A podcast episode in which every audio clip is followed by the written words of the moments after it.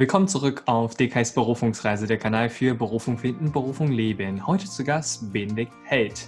Benedikt Held ist Experte für Kommunikationspsychologie und Charisma und hilft Menschen, ihre Persönlichkeit und Inhalte besser zu kommunizieren. Studiert hat er Psychologie an der Universität Mannheim, das für die hohen methodischen Ansprüche sowie den wirtschaftspsychologischen Fokus renommiert ist.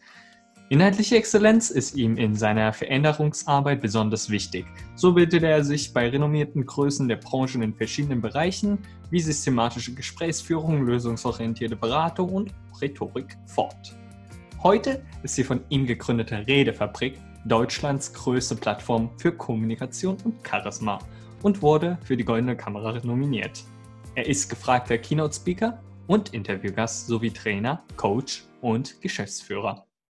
Herzlich willkommen. Hallo, hi. So, die allererste Frage, die sich hier stellt, äh, ist, was ist die Definition von Berufung für dich?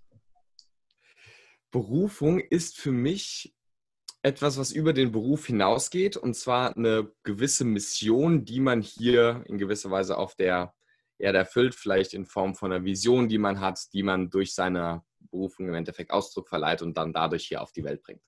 Und äh, was ist deine Berufung?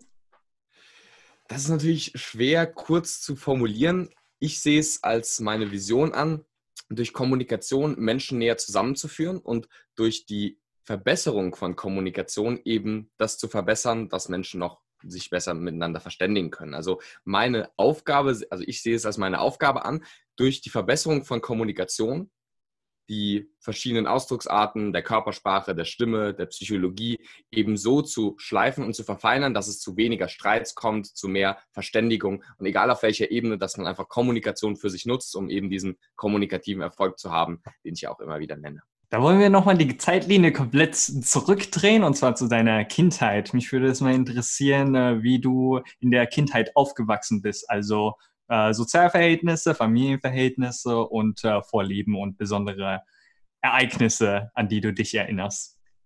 Puh, ist natürlich ein großes, äh, großes Themengebiet. Also grundsätzlich kann ich sagen, dass ich extrem dankbar bin für meine Kindheit und meine Erziehung. Ich bin in einer äh, sehr wohlbehüteten Familie aufgewachsen mit äh, zwei tollen Eltern, äh, die ich immer noch sehr schätze und die mich auch immer unterstützt haben auch immer noch unterstützen und ähm, ja, die mir einfach geholfen haben, gleichzeitig eben einen Halt, also die haben mir geholfen, einen Halt zu bekommen von den Eltern, von der Elternseite und gleichzeitig mich aber auch selbstständig entwickeln zu können, sodass ich mich für die verschiedensten Themenbereiche interessieren, äh, also für die ich mich interessiere, die im Endeffekt dann auch ähm, dem Ausdruck zu verleihen. Tatsächlich war es so, dass meine Eltern erst ein naturwissenschaftliches ähm, Studium gemacht haben und danach auch nochmal ein theologisches und von daher eine ziemlich interessante Kombination. Sie hatten erst so diese Überlegung, okay, folge diesem beruflichen Weg, ja, also mein Vater ist zum Beispiel auch Doktor der Biologie und die hätten da auch einen relativ hohen Posten eventuell bekommen können, haben sich dann aber dazu entschieden, eben nicht den klassischen Karriereweg zu gehen, sondern selbst eben dem zu folgen, was sie näher an ihrer Berufung sahen. Und dann haben sie eben nochmal Theologie und sind dann eher in dieses Religiöse gegangen. Und ähm, das mag vielleicht auch bei mir schon so drin gewesen sein. Ich habe nämlich dann in den verschiedenen, egal jetzt ob äh, im, im, Kindergarten oder in der Grundschule oder in der Oberstufe, ähm, durch die Unterstützung meiner Familie und auch durch das, was ich dann als selbst geleistet habe, durchaus auch gute Leistungen, jetzt sage ich einfach mal, erbracht. Also was so die klassischen Fächer angeht, war auch äh, in der Schule gut und ähm, bin dann auch tatsächlich dazu gegangen, in der Oberstufe kein normales Abitur zu machen, sondern ein berufliches Abitur, also kein Fachabitur, sondern ein berufliches Abitur. Ähm, und dort habe ich dann tatsächlich ähm, mich viel mit Programmieren auseinandergesetzt. Habe dann aber schnell gemerkt, dass das auch nicht so das ist, was im Endeffekt ähm, mich tief inspiriert. Und dann habe ich eben einen anderen Weg eingeschlagen. Hm.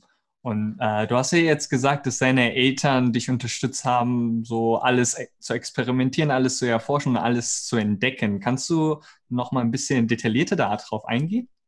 Mhm. Also meine Eltern selbst haben, also zum Beispiel meine Mutter liest ganz viel, mein Vater auch viel, meine Mutter noch mehr. Und äh, sie haben mir auch schon früh, wie gesagt, das Lesen und so weiter beigebracht.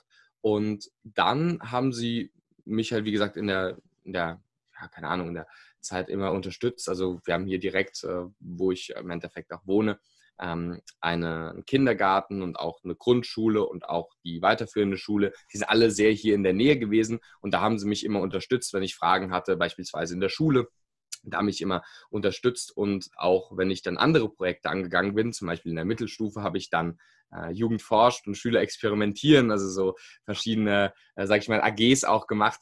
Und ähm, ja, da haben sie mich auch immer unterstützt, auch geschaut, wo sie selbst helfen konnten oder halt irgendwie ja, anderweitig, keine Ahnung, mich äh, unterstützt, aber grundsätzlich war es vor allem getragen, jetzt nicht so, wo ich jetzt sage, okay, die haben jetzt, was weiß ich, bei irgendwelchen Mathehausaufgaben geholfen oder bei irgendwie Jugendforschprojekt mal unterstützt. Mag sein, dass das vielleicht der Ausdruck war, aber zugrunde liegend war immer so ein, so ein positives Gefühl, so eine bedingungslose Liebe im Endeffekt zum Kind und das hat im Endeffekt das getragen, dass ich mich da entwickeln konnte. Also ich würde sagen, es waren weniger jetzt irgendwelche besonderen Sachen, die sie gemacht oder nicht unbedingt gemacht haben, sondern eher so dieses, diese dieses Grundvertrauen ins Leben und ja, diese bedingungslose Akzeptanz und Liebe. Hm. Das ist äh, eine wundervolle Sache. Ähm, was würdest du so anderen Menschen eigentlich empfehlen, die so eine bedingungslose Haltung nicht bekommen haben und da wahrscheinlich dann weniger Vertrauen in sich selbst und äh, in das Leben haben zu tun? Hm. Da würde ich auf jeden Fall empfehlen, zum ersten Mal zu sehen, dass diese diese bedingungslose Liebe in Form von Selbstfürsorge, in Form von Glück, in Form von Erfüllung erstmal unser eigentlicher Grundzustand ist. Ähm, völlig egal. Und das ist spannend eigentlich, selbst wenn du in die verschiedenen Religionen reingehst, egal ob jetzt im Christentum oder im Buddhismus und so weiter, viele Religionen zeigen so darauf, dass es quasi in uns etwas gibt. Ja, manche nennen es Seele, manche nennen es Bewusstsein, wie auch immer man es nennen möchte, ähm, dass da irgendein Kern in uns ist. Nicht die Gedanken, nicht die Gefühle, nicht die Dinge, die uns im Außen passieren, sondern quasi der Beobachter, der in uns ist. Und allein der hat so einen Selbsterhaltungstrieb. Ja, dass wir schauen, dass es uns gut geht, dass wir nach dem Guten streben. Und jetzt kann es sein, dass durch gewisse Erlebnisse in dem Leben oder Sachen, die andere zu uns gesagt haben und wie wir darauf reagieren und so weiter, ähm, wir daran zweifeln. Also quasi dieses wahre Fundament, dieser Kern wird dann zugedeckt mit irgendwelchen Schalen, mit irgendwelchen Masken, mit irgendwelchen Ängsten. Und so kann es sein, dass zum Beispiel unsere Eltern diese Ängste, Masken und Schalen haben und uns so nicht diese bedingungslose Liebe vermitteln. Was da wichtig ist zu sehen, das liegt nicht daran, dass du ein schlechtes Kind bist, sondern es liegt einfach daran, dass sie selbst Dinge erlebt haben, dass sie selbst nicht mehr an dieses Grundvertrauen, dass sie selbst nicht dieses Grundvertrauen haben. Von daher ähm, ist, glaube ich, der erste Schritt, wenn man das nicht vermittelt bekommen hat, nicht zu verurteilen, sondern zu akzeptieren und auch mh, hm, vielleicht auch zu verzeihen, was man im Endeffekt noch gegen andere Leute, jetzt völlig egal, ob es die Eltern oder andere Personen, die du in der Kindheit erlebt hast und so weiter, ähm, wenn du da irgendwas Negatives quasi immer noch dagegen hast. Und wenn du das gehen lassen kannst, fällt schon mal ein großer Stein ab.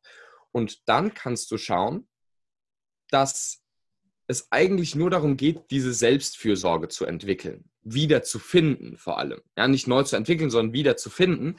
Und dann ist es hilfreich, dass selbst, ja, wie zum Beispiel bei mir, wo ich jetzt sage, okay, ich wurde in einem schönen Elternhaus und sowas geboren, dass das eigentlich nur mir geholfen hat, diese Selbstfürsorge zu finden. Es liegt nicht daran, dass meine Eltern mir die gegeben haben, sondern sie war schon in mir und durch die Art und Weise, wie meine Eltern mich behandelt haben, konnte ich sie einfacher finden.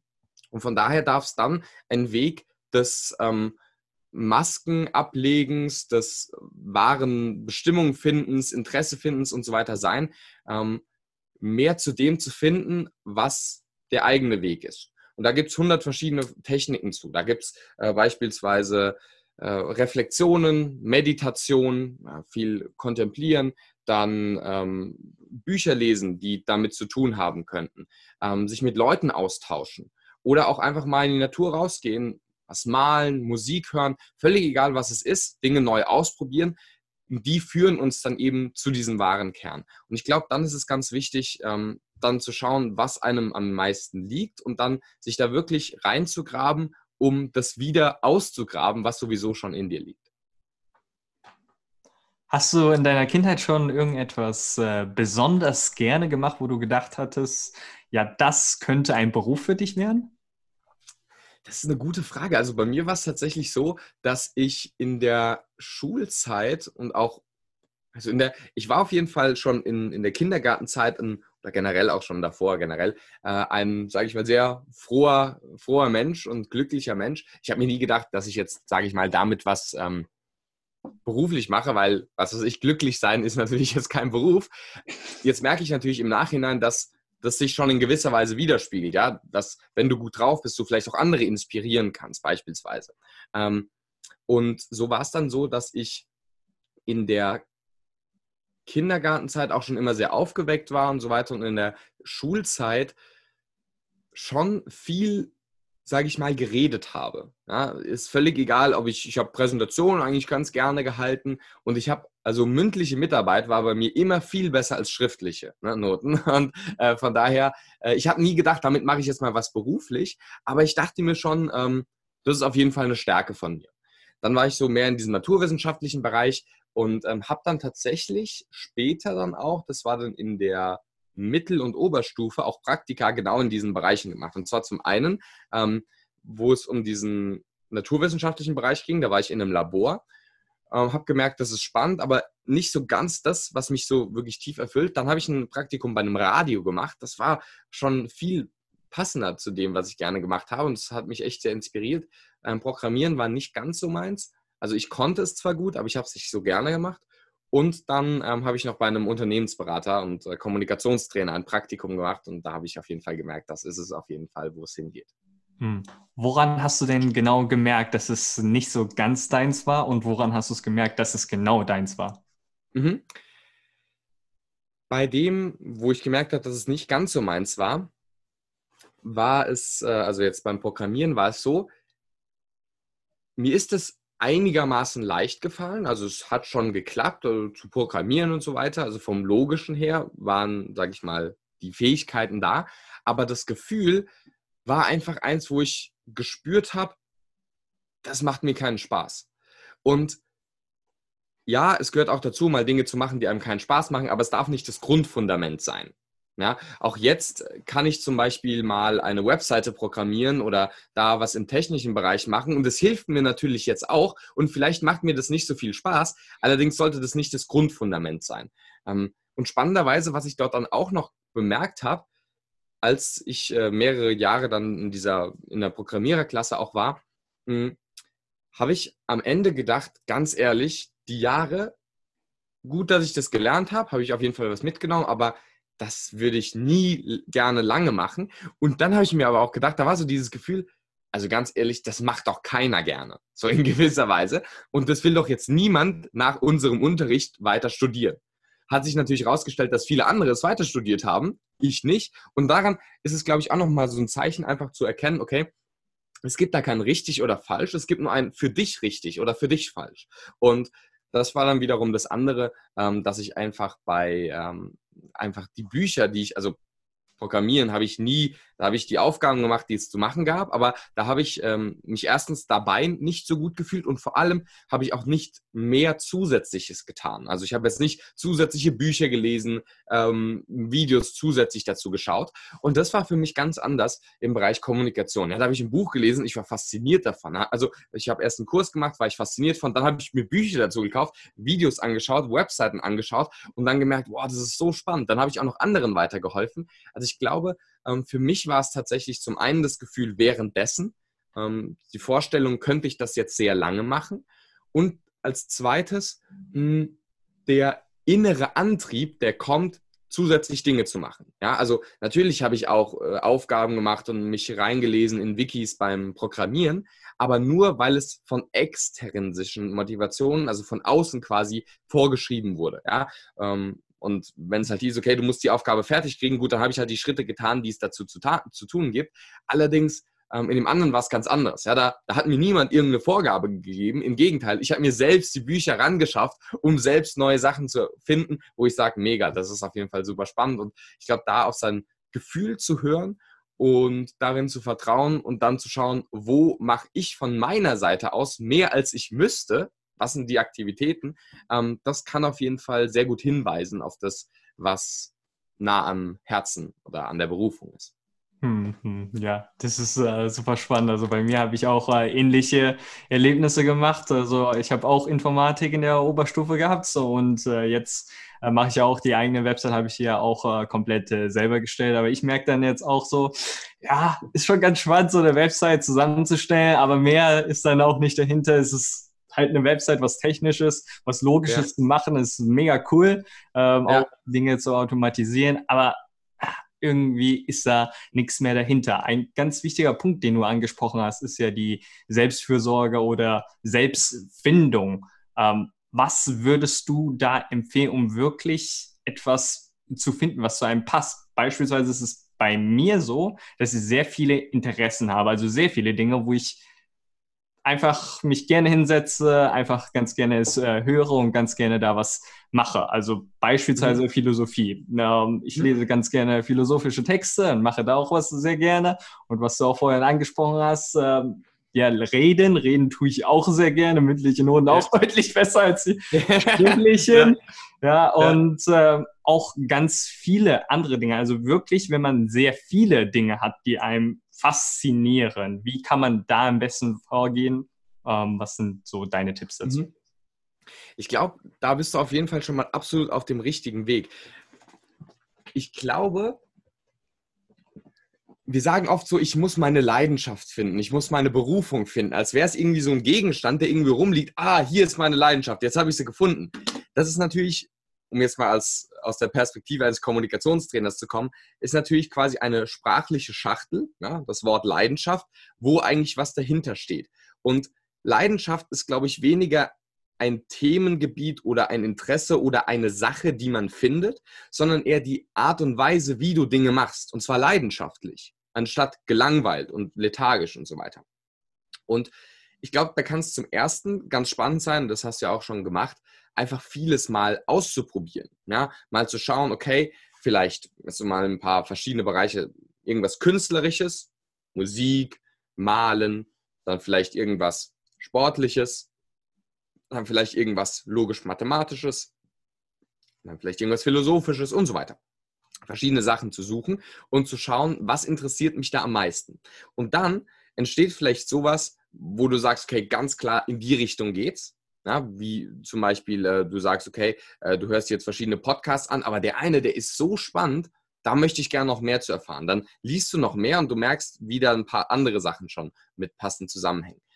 Und dann kann ich dir empfehlen, ist jetzt egal, ob du jetzt gerade viele Punkte schon nebeneinander liegen hast, wo du sagst, oh, das interessiert mich alles, oder du zurückschaust auf dein Leben nimm mal die Vogelperspektive ein. Schau mal von oben auf diese ganzen Sachen herab und überlege, wenn es so Kreise wären, wo würden die sich überlappen? Ja, also zum Beispiel, ähm, ich begeistere mich für den, das Themengebiet, wie man das immer nennen möchte, Kommunikation und Persönlichkeitsentwicklung. So, das sind so zwei ganz große Sachen. Da sind aber ganz viele kleine Kreise drin. Ja, da sind oder drin oder verlappend oder, oder ähnlich. Da sind zum Beispiel Psychologie drin, da ist zum Beispiel NLP drin, da ist zum Beispiel Philosophie drin, da ist zum Beispiel Buddhismus drin, da ist zum Beispiel Christentum drin, da ist zum Beispiel Spiritualität drin und manchmal überlappen diese Kreise, manchmal widersprechen die sich vielleicht auch.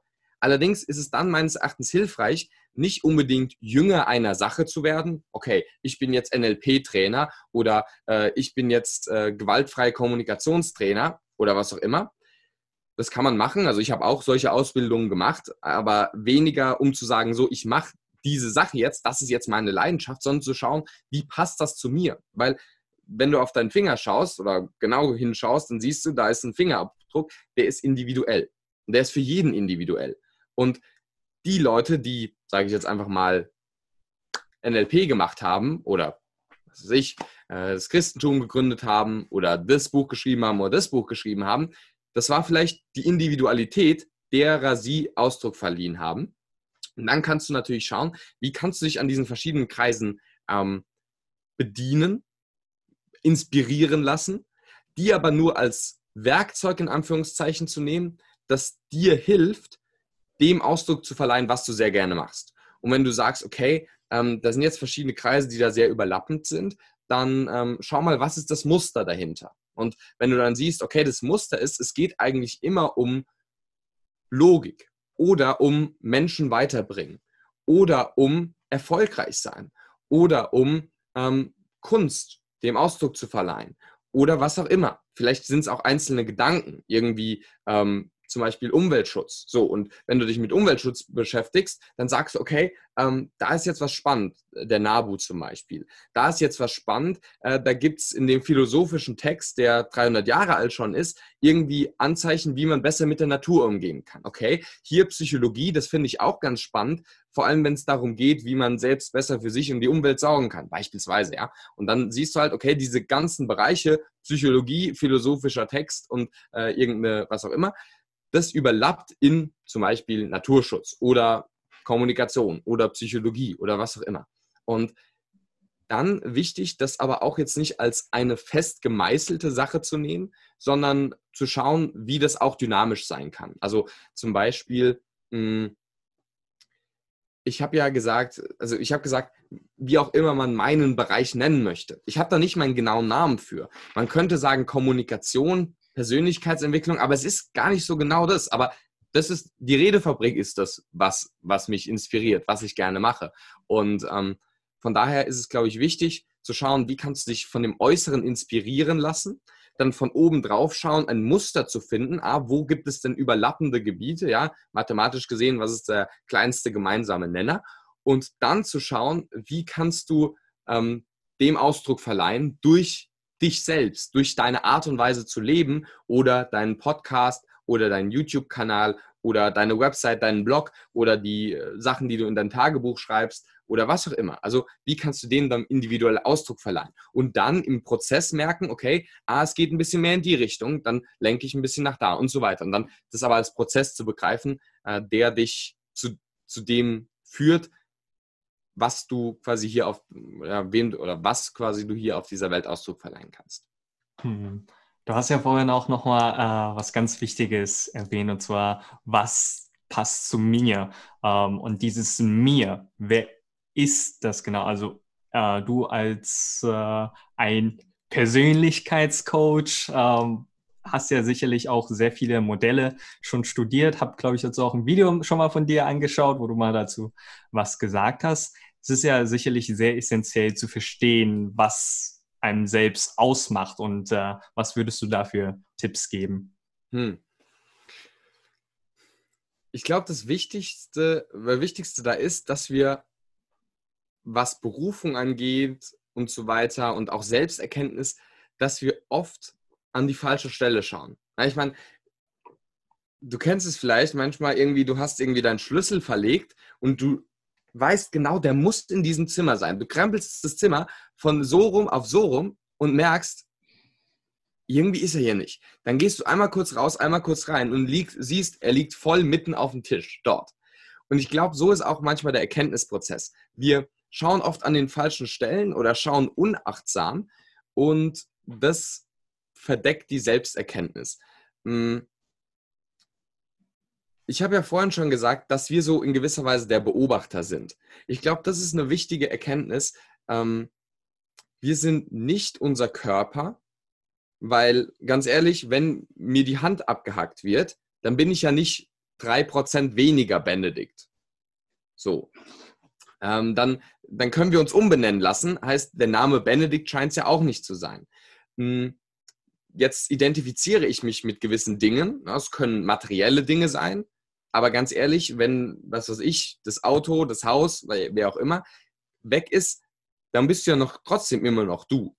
Ähm, natürlich verändert das dich in gewisser Weise, aber du bist immer noch du. Also was auch immer dieses Du ist, werde ich gleich mal sagen, was ich vermute, was das Du ist, das ist ja immer noch da. Es reagiert zwar darauf, dass die Hand ab ist, dass das Auto weg ist und vielleicht auch, dass der Partner irgendwann mal weg ist, dass die Familie irgendwann mal weg ist, aber diese Sachen bist nicht du. Okay, wer bist du dann, wenn man mal jetzt die ganzen Sachen gehen lässt, auch die äh, materiellen Dinge, die Kleider und so weiter, auch den Körper mal in gewisser Weise, dann kommen wir irgendwie an was schwer greifbares und ähm, jetzt könnte man sagen, du bist deine Emotionen, würde ich aber auch nicht sagen, weil die ja sehr schwankend sind. Du könntest sagen, du bist deine Gedanken, würde ich aber auch nicht sagen. Ich würde sagen, das ist jetzt meine, mit der Beschäftigung mit dieser ganzen Thematik, meine Interpretation, wie ich das zurzeit sehe, dass wir Bewusstsein sind oder der Beobachter oder der, ja, eben dieses Bewusstsein. Wie schon vorhin gesagt, man kann das Seele nennen, man kann das Bewusstsein nennen, man kann es das Sein nennen, man kann es Essenz nennen. Ähm, gibt verschiedene Sachen und ich glaube, dieses Bewusstsein ist das, was in uns ist. Man weiß noch nicht ganz genau wissenschaftlich, wie man das genau definieren soll. Also wir können sagen, okay, unser Gehirn hat irgendwelche, was weiß ich, neuronalen Netze und so weiter und so fort. Aber wir, also ich würde sagen, du bist quasi dieser Fingerabdruck ähm, in körperlicher Form, bist du halt in geistiger Form und zwar du bist dieses Bewusstsein. Das ist natürlich jetzt eine schon eher spirituelle hm, Definition. Und dieses Bewusstsein ist dann hier und also quasi dieses mentale, spirituelle, wie du es immer nennen willst, Bewusstsein ist dann hier. Und das beschäftigt sich mit Themen, reagiert auf Themen und ähm, spricht dann beispielsweise auch, formuliert Worte und beziehungsweise hilft auch dem Geist, dann Worte zu formulieren. Und der Geist, der dann, dann könnte man sagen, okay, es gibt einmal quasi äh, das wirkliche Bewusstsein, das reine, und dann so ein bisschen die Schale des Egos, ja, wo dann irgendwelche Identifikationen mit irgendwelchen Sachen, sage ich mal, auch entstehen. Ähm, und da ist es, glaube ich, ganz wichtig, sage ich mal, davon auszugehen, zu sagen, okay, du bist jetzt dieses Bewusstsein. Hm, und wie kannst du das Bewusstsein messen, ist natürlich sehr schwer. Es gibt zum Beispiel Persönlichkeitstests im Big Five-Test in, in der Psychologie, der helfen kann, so ein paar Charakterdimensionen zu bestimmen. Das heißt jetzt nicht, dass du einen Test machst und dann sagst, so bin ich und jetzt muss ich das ganze Leben so sein. Ich glaube, das Bewusstsein ist da was Wandelbares, je nachdem aufgrund, was es erlebt und wie es darauf reagiert und so weiter. Ähm, aber grundsätzlich kann es hilfreich sein, einfach mit deinem Bewusstsein und eben nicht mit dem Ego, was will ich mal haben, größer, weiter, wo hafte ich an, an wen, an was und wie, sondern mit dem Bewusstsein wirklich quasi herauszuzoomen, das was ich vorhin meinte mit der Vogelperspektive und mit dem Bewusstsein zu schauen, was das Bewusstsein aus deinem Leben bisher gemacht hat. Weil du kannst zwar sagen, ja gut, mein Leben ist aber so verlaufen wegen meiner Eltern oder wegen meiner Schule oder wegen der anderen Sachen. Genauer gesagt ist es die Art und Weise, wie dein Bewusstsein darauf reagiert.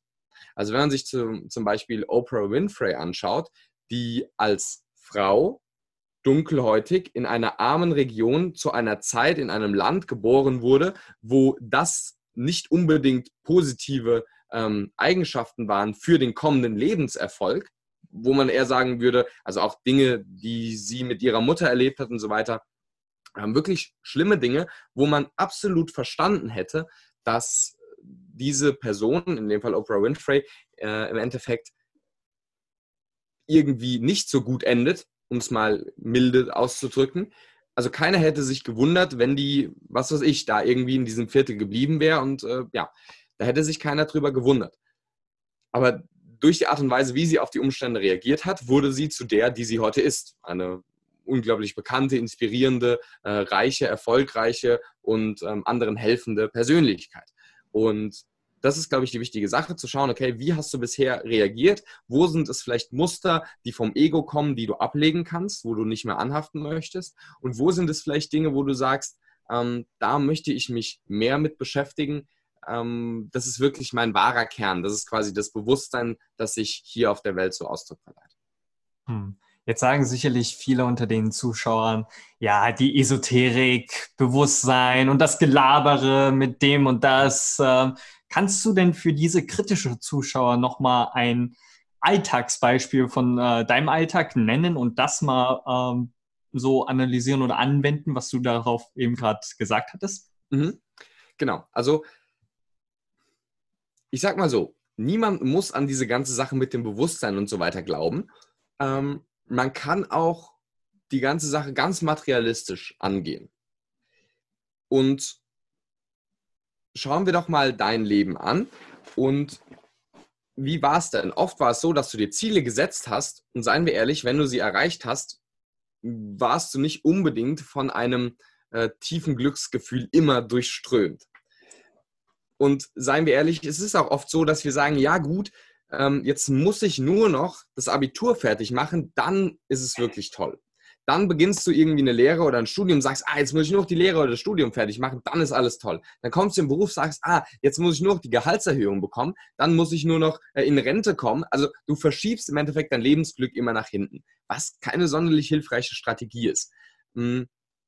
Und dann kannst du dir einfach mal überlegen, okay, was sind denn die Dinge, die dir wirklich Spaß machen oder die dich wirklich erfüllen? Und das können durchaus materielle Dinge sein. Also ich kann sagen, ich freue mich extrem darüber, wenn ich merke, dass ein Video guten Anklang erhält.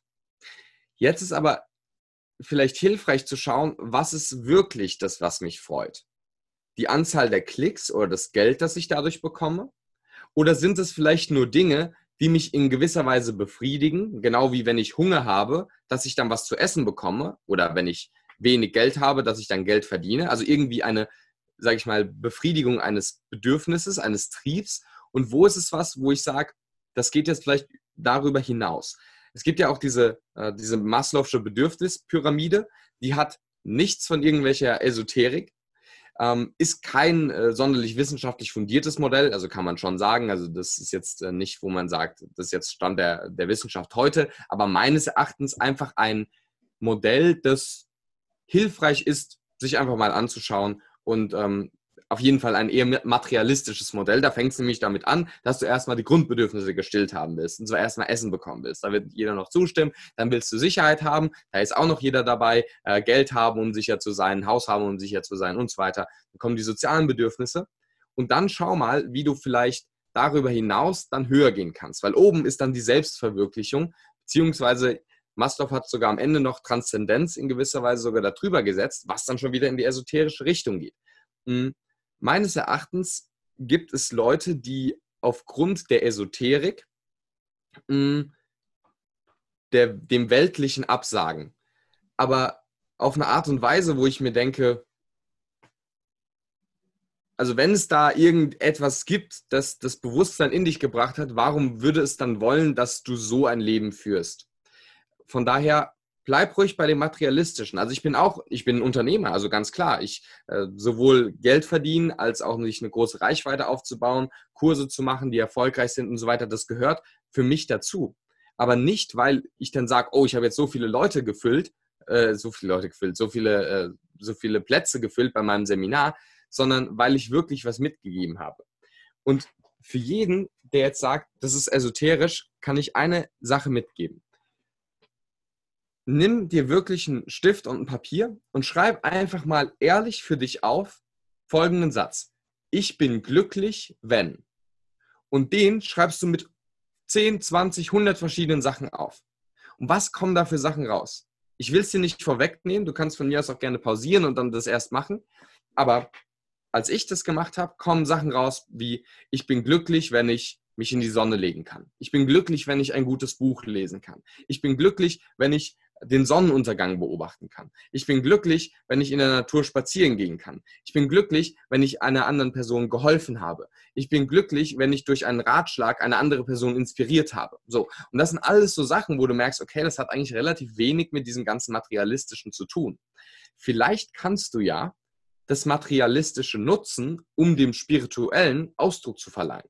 Also zum Beispiel, mein Kanal ist natürlich, oder die Redefabrik ist ein wirtschaftliches Unternehmen. Ja, es geht auch darum, dass dieses Unternehmen wirtschaftlich sich trägt.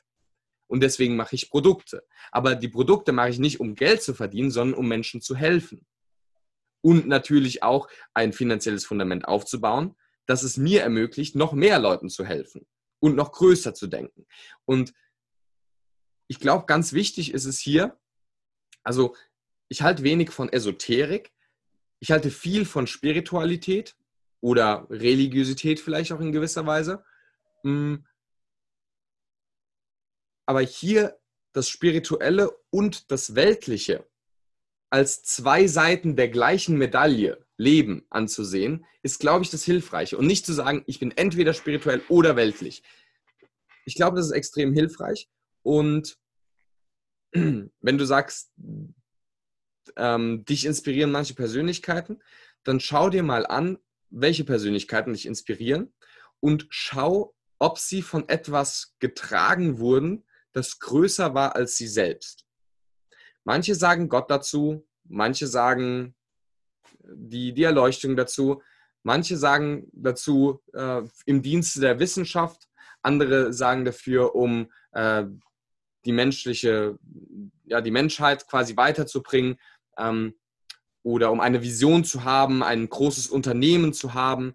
Und für mich ist das alles völlig okay. Es ist egal, ob du sagst, äh, ich mache das jetzt, um meinem Gott oder meinen Göttern oder was auch immer zu dienen oder ob du sagst, ich mache es, um die, was weiß ich, der, keine Ahnung, der Menschheit zu dienen oder der Wissenschaft zu dienen oder was auch immer. Ich glaube aber, es ist ganz wichtig zu schauen, wer bin ich individuell, was kann ich hier auf der Erde tun, aber vielleicht auch, wie hängt es mit Größerem zusammen.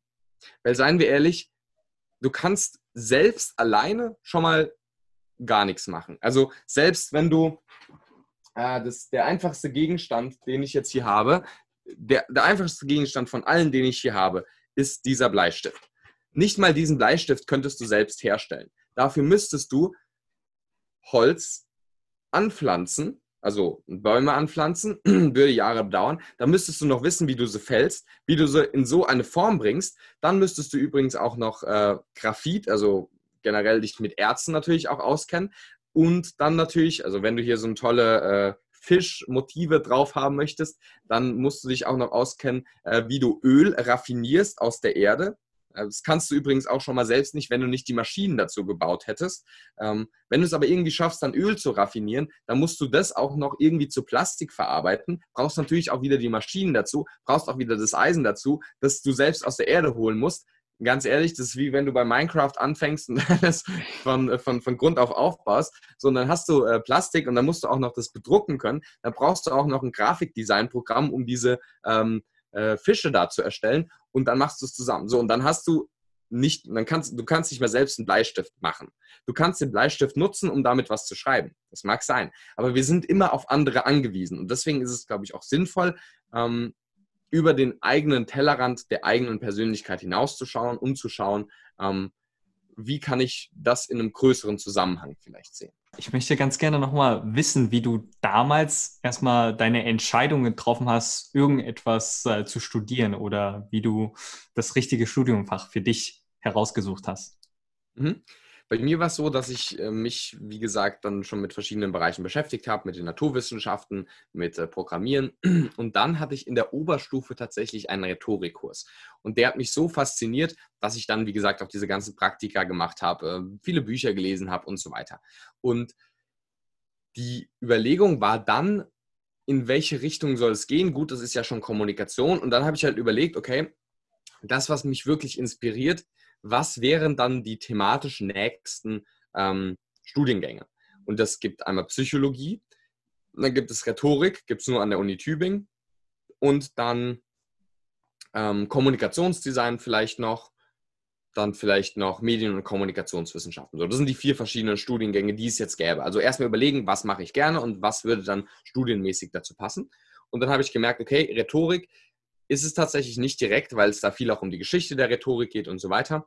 Ähm, Kommunikationsdesign und Medienkommunikationswissenschaften war dann mehr so in Publizistik und auch Medientechnik und sowas, was mich auch nicht so interessiert hat. Und dann habe ich gesagt, okay, äh, Psychologie ist tatsächlich das, was mich interessiert, weil die geistigen Prozesse dahinter für mich spannend sind. Und von daher ist es, glaube ich, sinnvoll, einfach zu schauen, was inspiriert dich, was sind dann die nächsten Studiengänge, die dazu passen würden und dann so ein bisschen ja, auszusortieren, beziehungsweise vielleicht auch mit Leuten zu sprechen, die sich da auskennen, Videos sich anzuschauen, Texte oder Bücher sich durchzulesen, um zu sehen, okay, worum geht es da quasi und dann im Endeffekt dann auch zu studieren. Und wenn man merkt, nach einem halben Semester, nach einem Semester äh, oder nach zwei, dann oder auch später, keine Ahnung, dass es einem nicht Spaß macht, aber da, keine Ahnung, denke ich mal, ist es sinnvoller, wenn man es früh bemerkt, dann auch zu wechseln und zu sehen, okay, vielleicht ist es was anderes. Oder vielleicht gar kein Studium. Kann ja auch sein.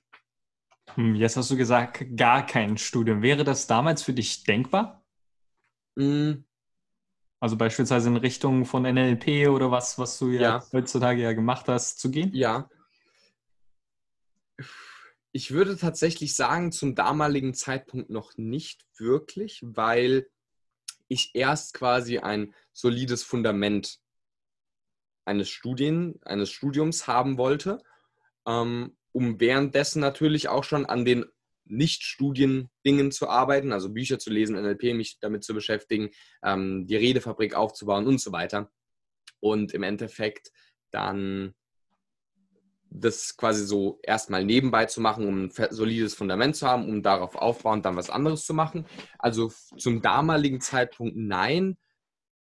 Hm.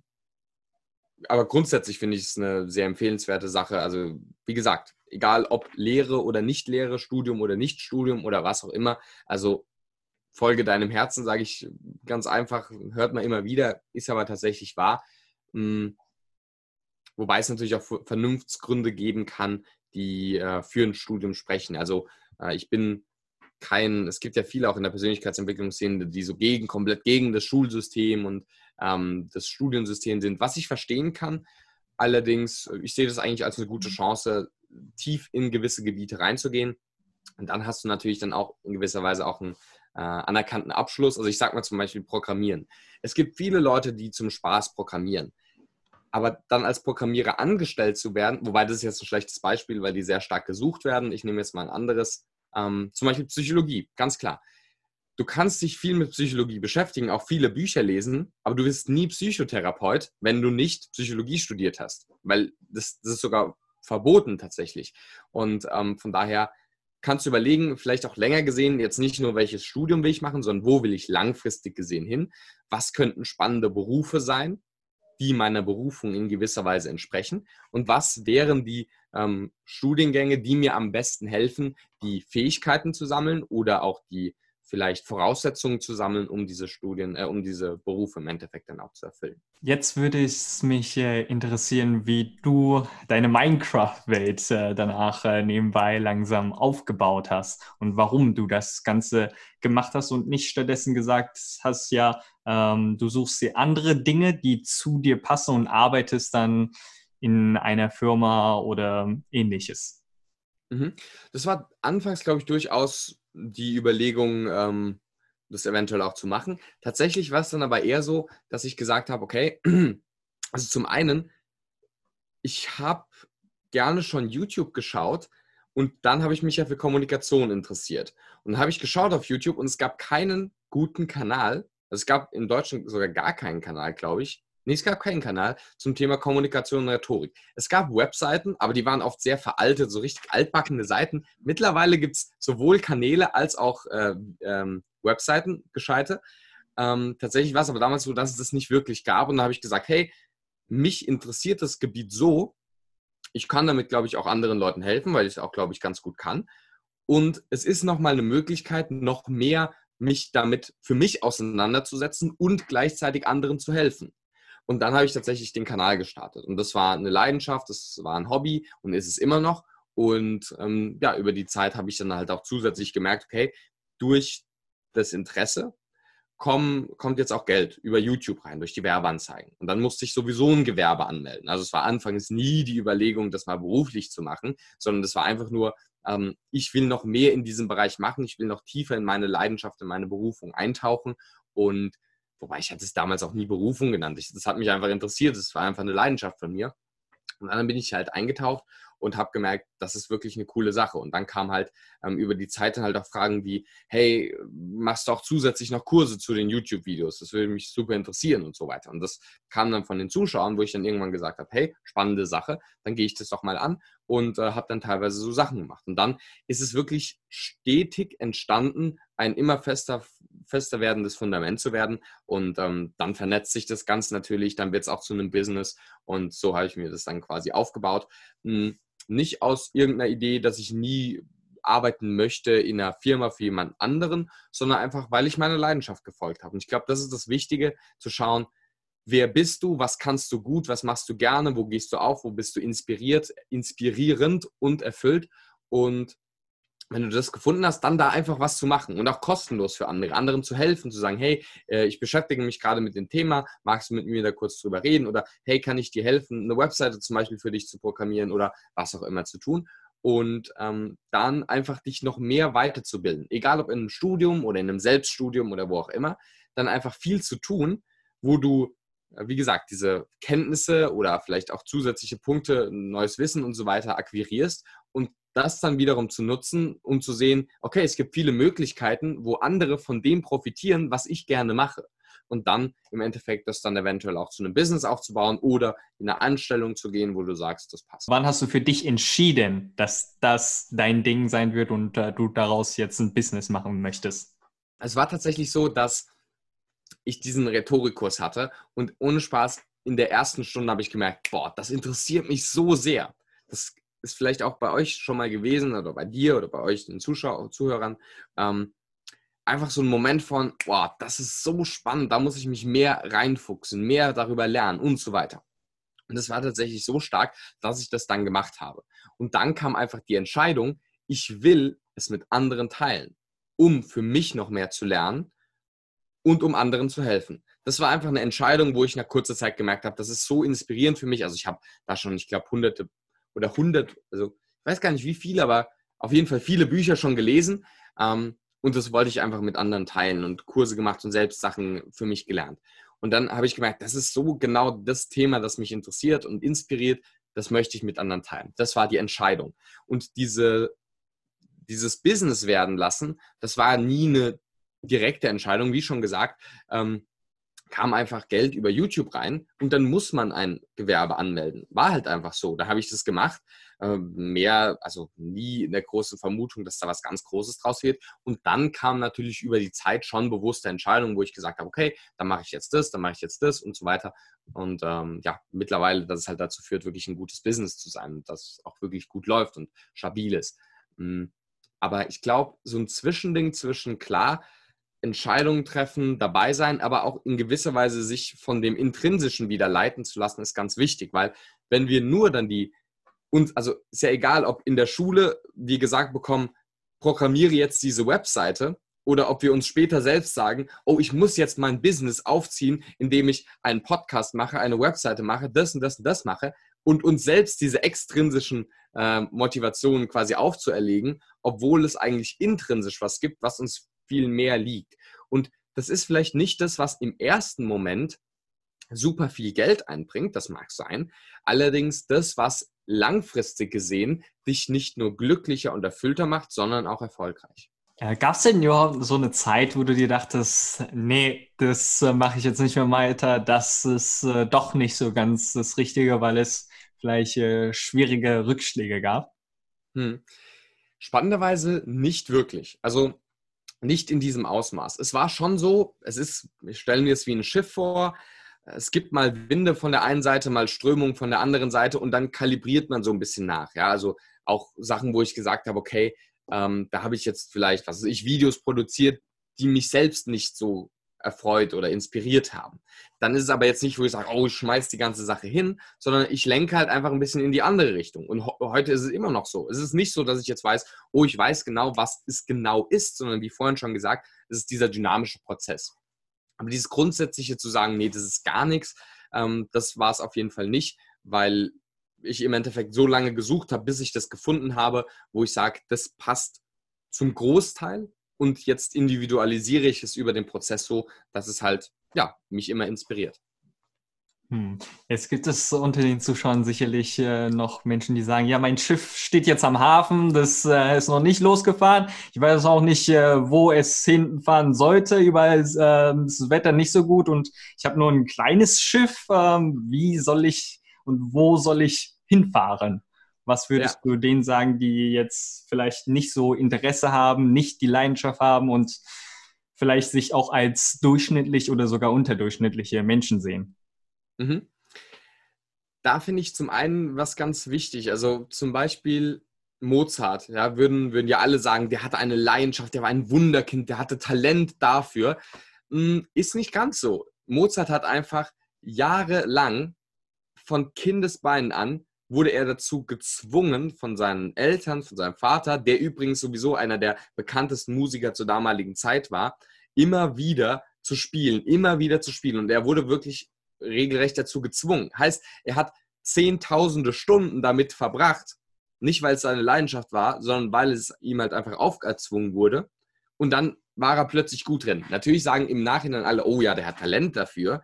Aber mh, hm, da würde ich erstmal ein bisschen vorsichtig mit sein. Zum Thema Größe des Schiffs.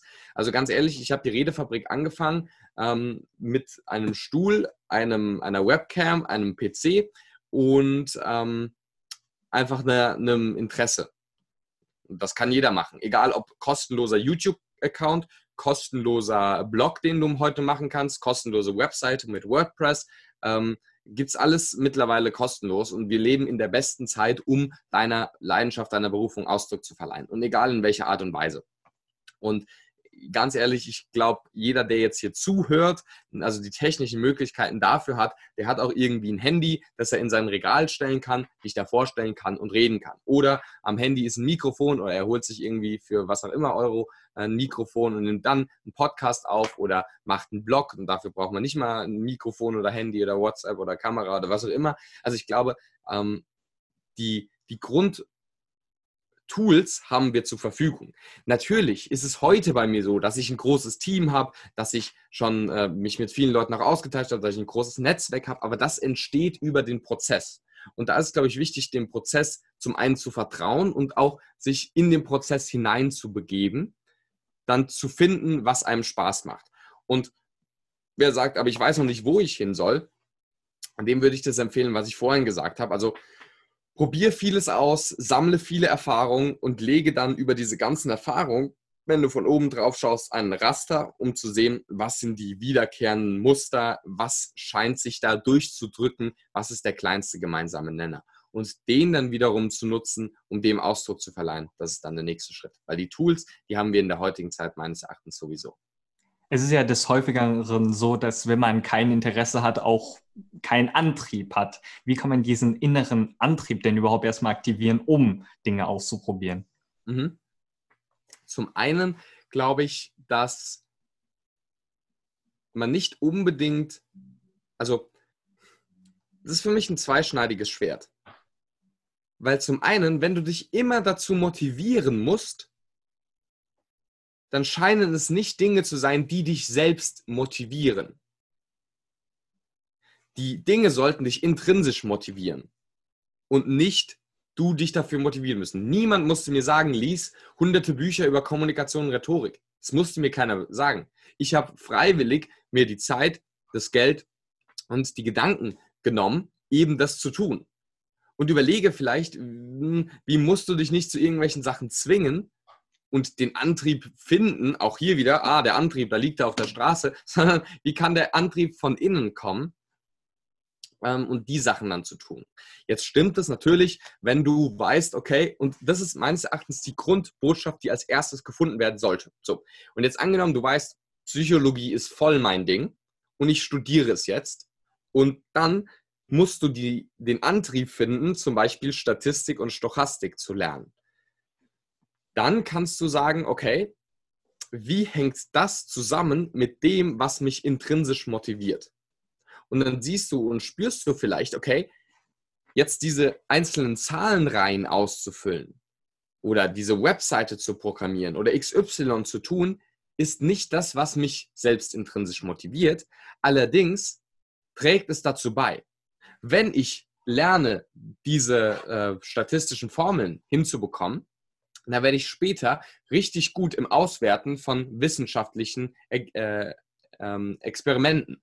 Wenn ich äh, jetzt es schaffe, eine Webseite zu machen, dann kann ich später auf dieser Webseite Inhalte teilen und so weiter. Heißt, mach dir ein großes, lebendiges, intrinsisch motivierendes Bild in der Zukunft und schaue, wie das quasi verbunden ist mit dem jetzigen, was du jetzt tun darfst.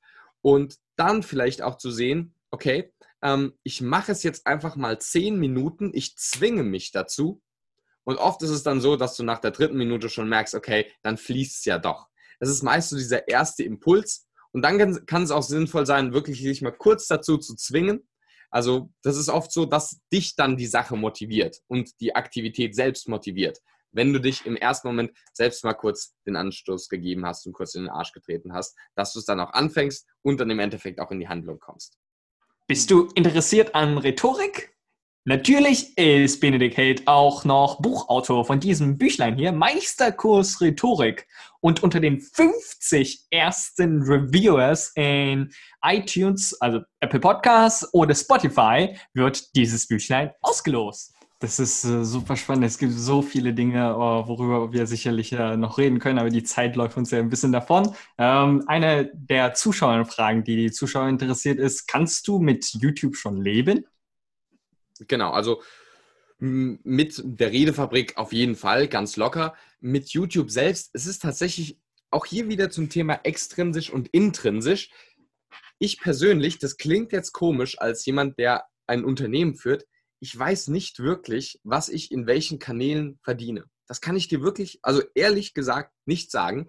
Ähm, da, ich habe ein Office und die kümmern sich darum, weil da, da weiß ich, wenn ich mich zu sehr darauf fokussieren würde, dann würde ich in dieses Extrinsische, oh, da müssen wir jetzt mehr verdienen, das müssen wir noch mehr optimieren. Da würde ich da vielleicht reinkommen. Lass ich einfach machen und solange es läuft, ist es gut. Und äh, wenn nicht, dann wird mir das schon gesagt und dann kann ich natürlich mir auch Überlegungen machen, wie ich das noch irgendwie verändern kann oder so. Ähm, grundsätzlich von YouTube könnte ich leben, ja. Und aber von der Redefabrik insgesamt auf jeden Fall, weil die Redefabrik eben so viele Standbeine hat, genau. Mhm. Und äh, jetzt nochmal eine abschließende kurze Frage, kurze Antwortenrunde. Die erste mhm. Frage: Ein Adjektiv, das dich am besten beschreibt. Aktiv? Dein Lieblingssong? Oh Gott, das ist schwer. Das ist viel schwerer als die ganzen langen Fragen. Ähm ich. Oh, scheiße. Okay, ich sag jetzt einfach mal. Zurzeit ist es Physical von Dua Lipa, aber sonst immer schon andere. Also ich habe keinen. Ich habe keinen, sage ich mal so. Hm. Der schönste Ort, an dem du nur gewesen bist? Rom. Welche drei Dinge würdest du deinem früheren Ich raten? Hör auf dein Herz, inspiriere andere, geh deinen Weg. Mhm. Welche Lebensphilosophie vertrittst du heutzutage in einem Satz? Das Leben genießen und mich selbst entwickeln und damit auch anderen helfen. Dein wichtigstes Ritual, Routine oder Gewohnheit? Morgens aufzustehen, was zu lesen und zu duschen. Erst normal warm und dann eisekalt. Das eine Buch, das dich am meisten inspiriert hat? Ich würde sagen, es gibt nicht eins, aber wenn ich eins sagen sollte, dann wahrscheinlich die sieben Wege zur Effektivität von Stephen Covey. Eine Seminarempfehlung oder ein anderweitiges Medium, das dein Leben veränderte? Ähm, der NLP-Practitioner, den ich bei Roman Braun gemacht habe. Mhm.